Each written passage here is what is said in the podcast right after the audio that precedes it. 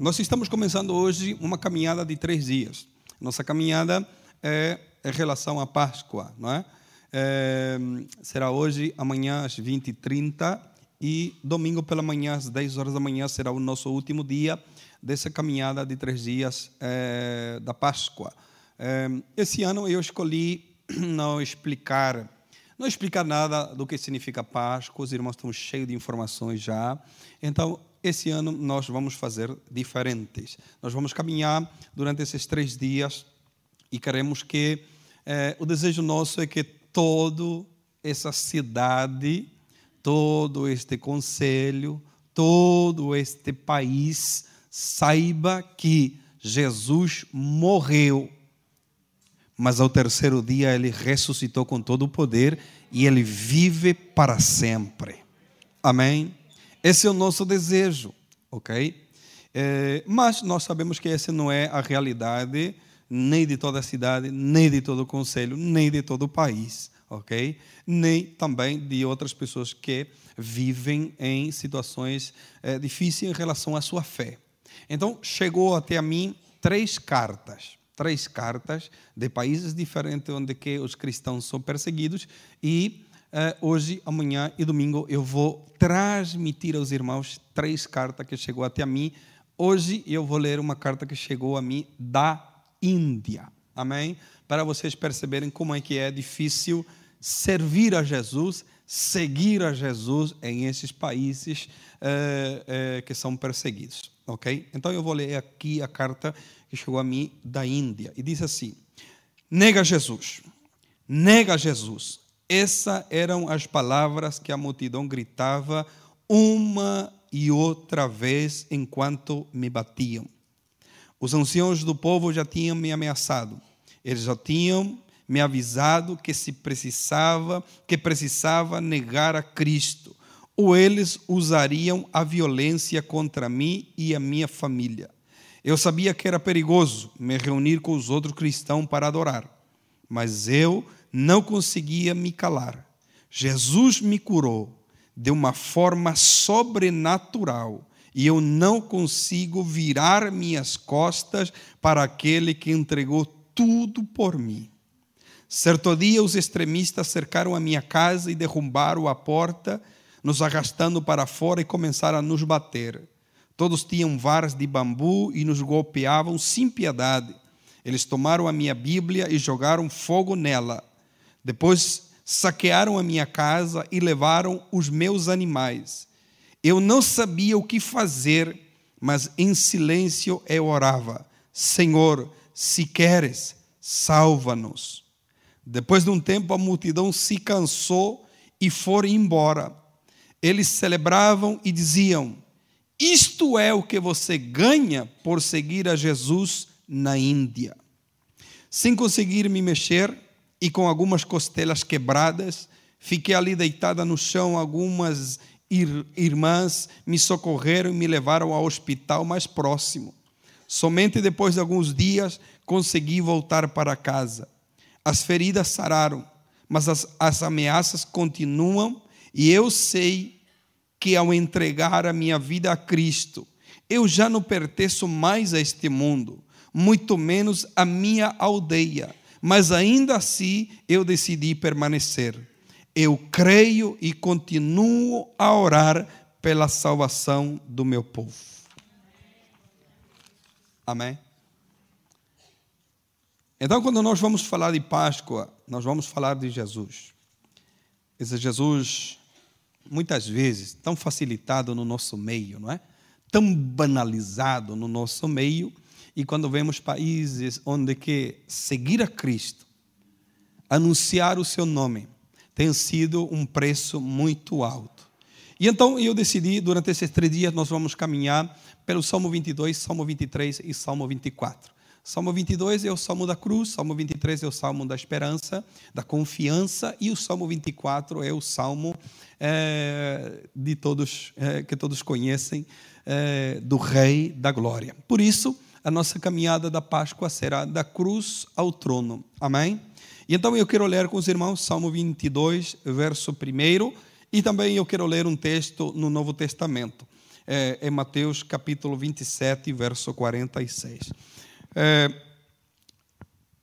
é, nós vamos caminhando, é, eu não vou aqui ultrapassar as horas, nem nada do tipo, então, é, onde que eu parar, bem-aventurados são aqueles que vieram hoje e vão vir amanhã e virão no domingo, porque onde eu parar será a continuação amanhã. Amém? Assim nós vamos caminhando junto é, e glorificando ao Senhor todos juntos. Amém? É, Salmo 22, verso 1 diz: Meu Deus, meu Deus, por que me abandonaste? Por que estás tão longe de salvar-me?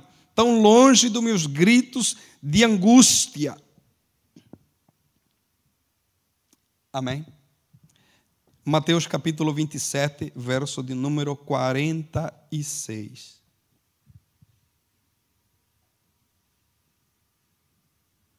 Mateus capítulo 27, verso 46.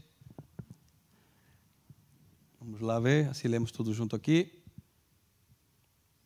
Mateus 27, 46.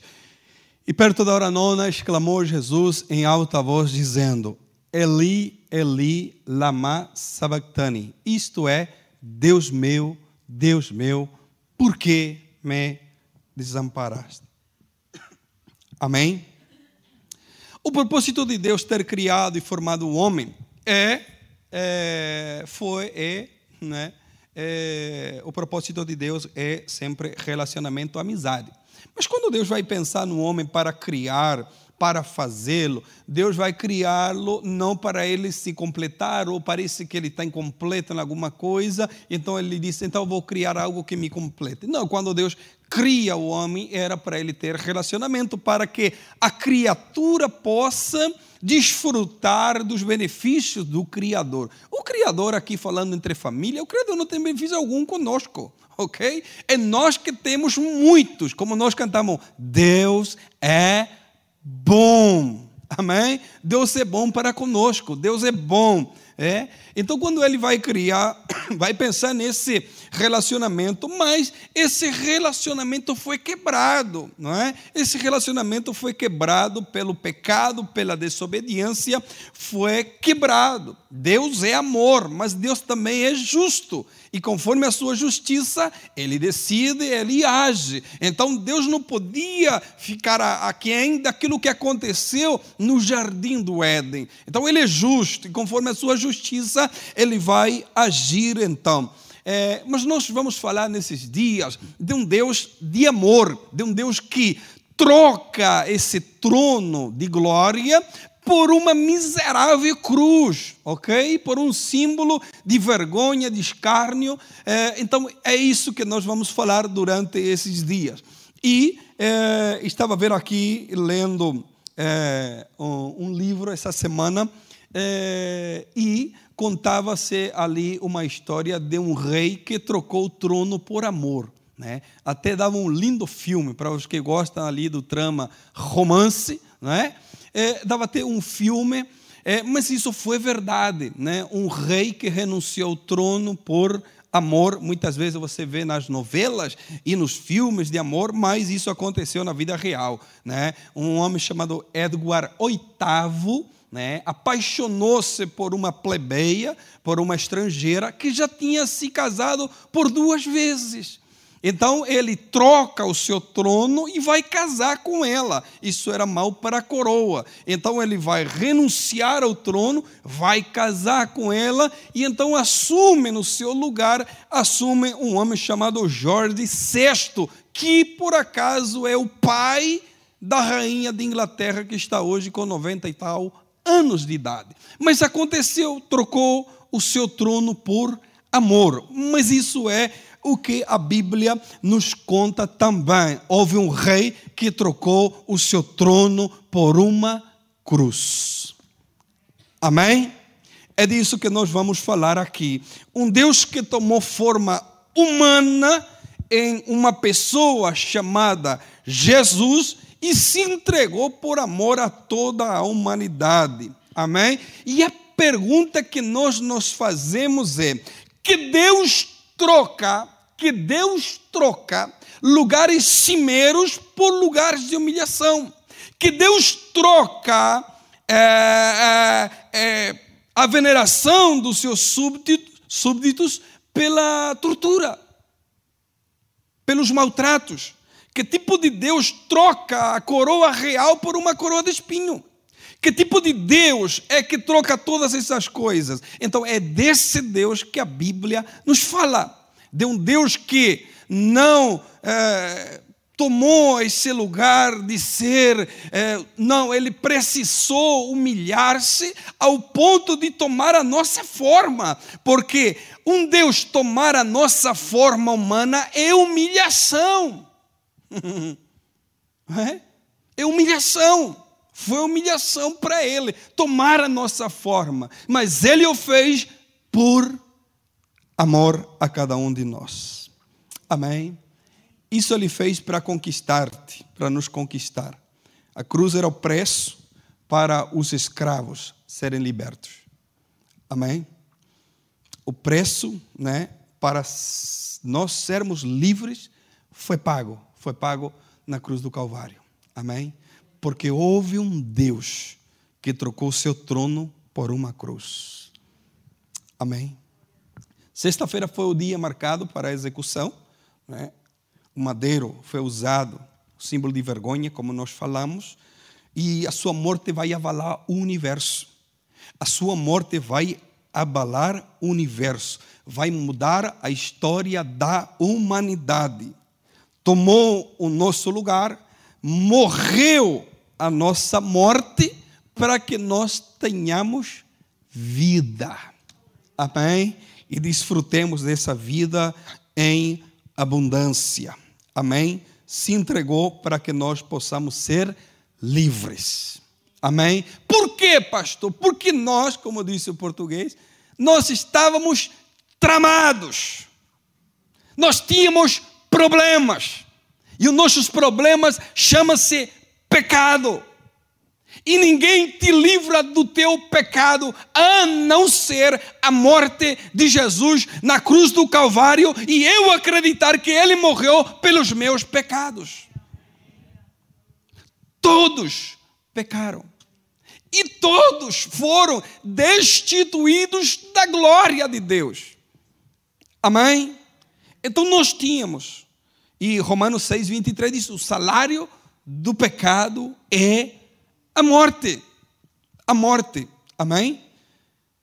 Mas ele vai morrer essa morte, ele vai decidir morrer essa morte porque ele nos ama, porque ele nos amou. Amou os que morreram, amou os que vivem e vai amar os que vão nascer ainda hoje. Amém? Deus amou. E ponto final. Amém? Romanos 5 e 8 disse: Deus prova seu amor para conosco. Em Cristo, em que Cristo morreu por nós, sendo nós ainda. Ah, ele morreu, pastor, porque eu era. Eu, nós não éramos nada, éramos pecadores. Por isso que ele morreu. Por cada um de nós. Provou o seu amor quando nós ainda éramos pecadores. Amém? Ele vai deixar o túmulo vazio para encher teu coração. Amém? Mateus 27, 50 ao 53 diz: E Jesus, clamando outra vez com grande voz, rendeu o espírito e eis que o véu do templo rasgou-se em dois, de alto a baixo, e tremeu a terra, fendeu-se as pedras, e abriram-se os sepulcros, e muitos corpos dos santos que dormiam foram ressuscitados. E saindo dos sepulcros, depois da ressurreição dele, entraram na cidade santa e apareceram a muitos. Amém? A sua morte vai abalar o universo todo. Quando ele rende o seu espírito, algumas coisas vão acontecer ali. Primeiro é que o véu vai se rasgar. O véu vai se rasgar de cima para baixo. Amém? Vai se rasgar do nada. E quando você vai procurar informações sobre o tamanho do véu, eh, a espessura do véu, o que, que, ele, o que, que precisava para rasgar aquele véu, com simplesmente Jesus entregar o seu espírito, o véu foi rasgado de cima para baixo. E a partir do momento que o véu se rasgou de cima para baixo, toda seletividade para entrar na sua presença foi anulada. Amém? toda seletividade para entrar na sua presença foi anulada.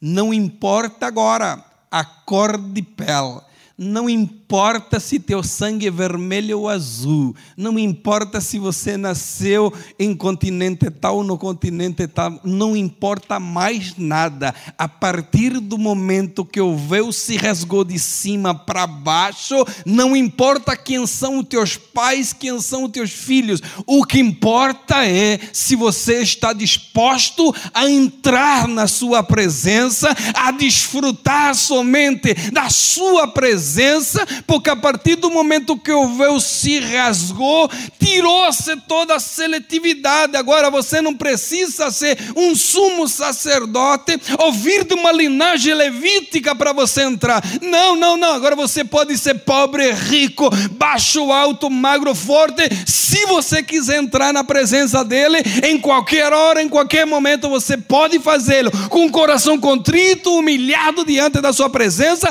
acreditando que Ele existe, que Ele é real e Ele é galardoador daqueles que o buscam, você pode adentrar com salmo, cântico, profecia, palavra, hinos e o que você quiser, você pode adentrar na presença dEle e adorá-lo e glorificá-lo. O véu rasgou-se a partir da sua morte.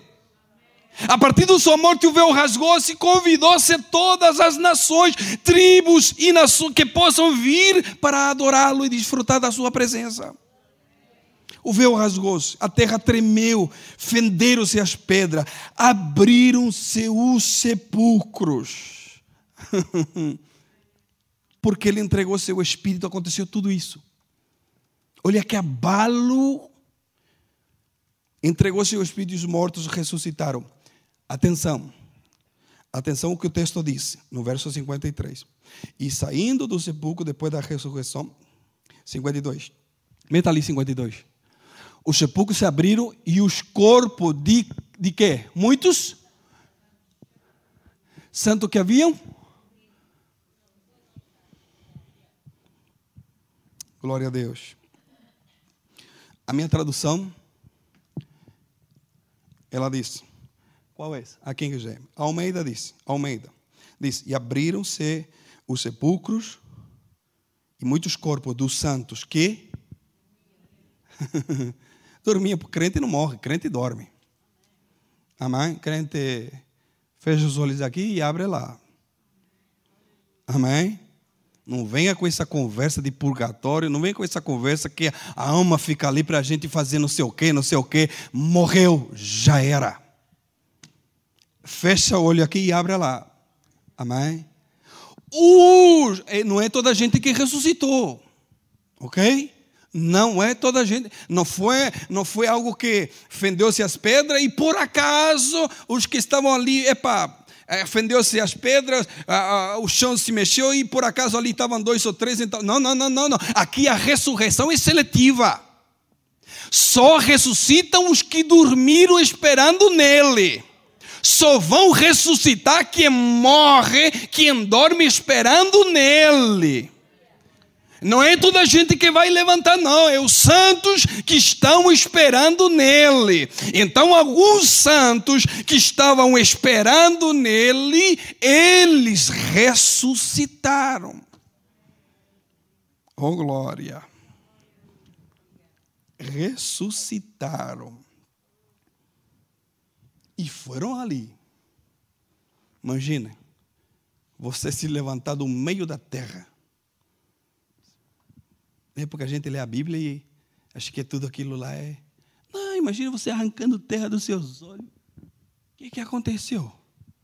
Como é que chama aquele, aquela, aquela plaquinha que a gente coloca ali no.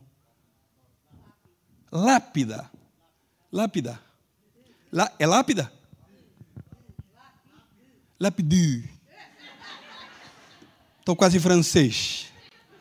Lápide. Mais uma palavra que eu aprendi hoje. Então, naquele, como dizem no Brasil, naquele troço, mais fácil, né? Lá é tudo troço. Você não entende? É tudo troço.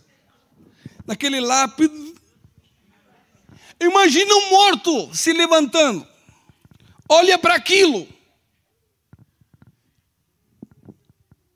E a data da lápide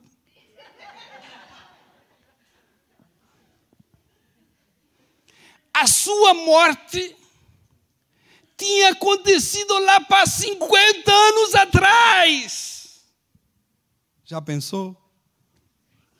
Peraí, como é que é? Eu estou morto há 50 anos. O que, que aconteceu? Sacudindo-se a terra, né? a roupa já estava. Mas às vezes as pessoas não acordaram zumbi. No poder da ressurreição, tudo se faz novo. Eles não estão andando ali com vermes saindo dos olhos e não sei o quê. Não, não, não, não. Quando a ressurreição é perfeita. Então eles vão ressuscitar. O que está acontecendo aí na cidade? Hum. E alguém poderia dizer: não sei, mas eles parecem que penduraram o inocente lá. E quando ele entregou seu espírito, o último suspiro dele, o véu se rasgou de cima para baixo, as pedras começaram a explodir, o chão começou a tremer, e aqui no cemitério, um monte de irmãozinhos começaram a se levantar e ir para a cidade. Oh, aleluia, glória a Deus. E foram para a cidade. E saindo dos sepulcros, depois da ressurreição dele, entraram na cidade santa e apareceram a muitos. Que tremendo isso, irmão. Que coisa tremenda. Isso já nos mostrava que a ressurreição de Jesus seria poderosa. Amém? E que com ele iriam ressuscitar todos aqueles que estavam mortos. Vamos ler? Romanos capítulo 6, verso 8 a 11. Ora, se já morremos com Cristo, cremos também que com Ele viviremos, sabendo que, tendo Cristo ressuscitado dentre os mortos, já não morre, a morte não tem domínio sobre ele, pois quanto a ter morrido, de uma vez morreu para o pecado, mas quanto ao viver, vive para Deus. Assim também vós considerai-vos certamente mortos para o pecado, mas vivo para Deus em Cristo Jesus, nosso Senhor.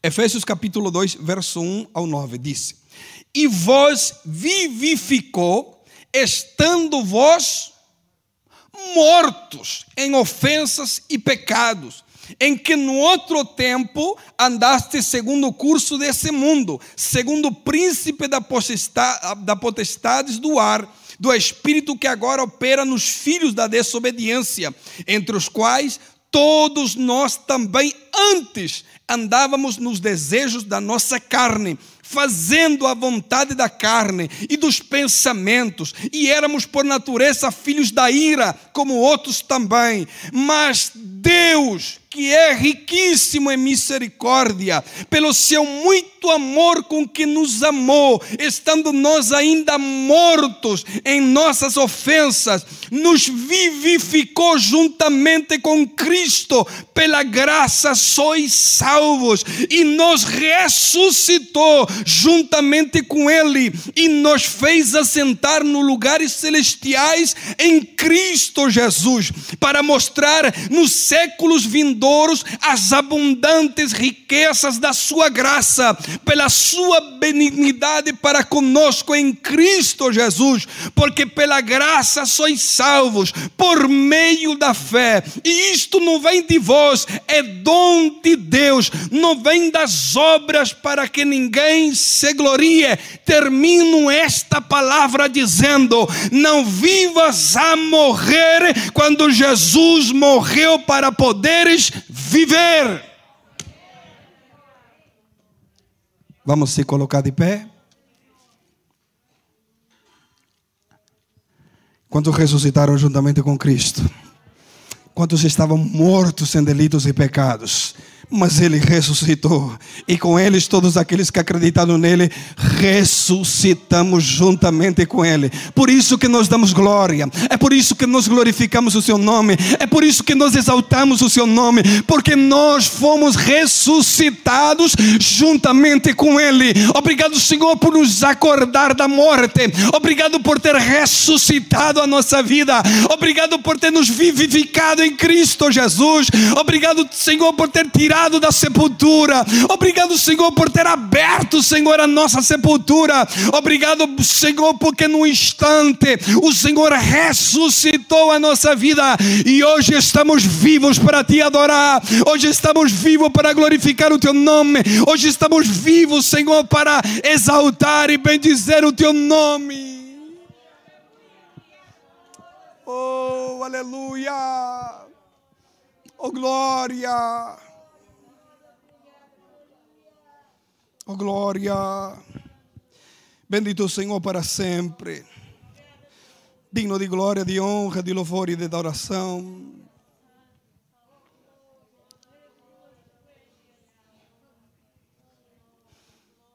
Adore o Senhor, adore o Senhor. Abra sua boca e aproveite. Aproveite para lhe agradecer por tê-lo ressuscitado. Aproveite esse momento para lhe agradecer por ter tirado os seus pés do charco, do lodo, do pecado e ter colocado os seus pés sobre a rocha.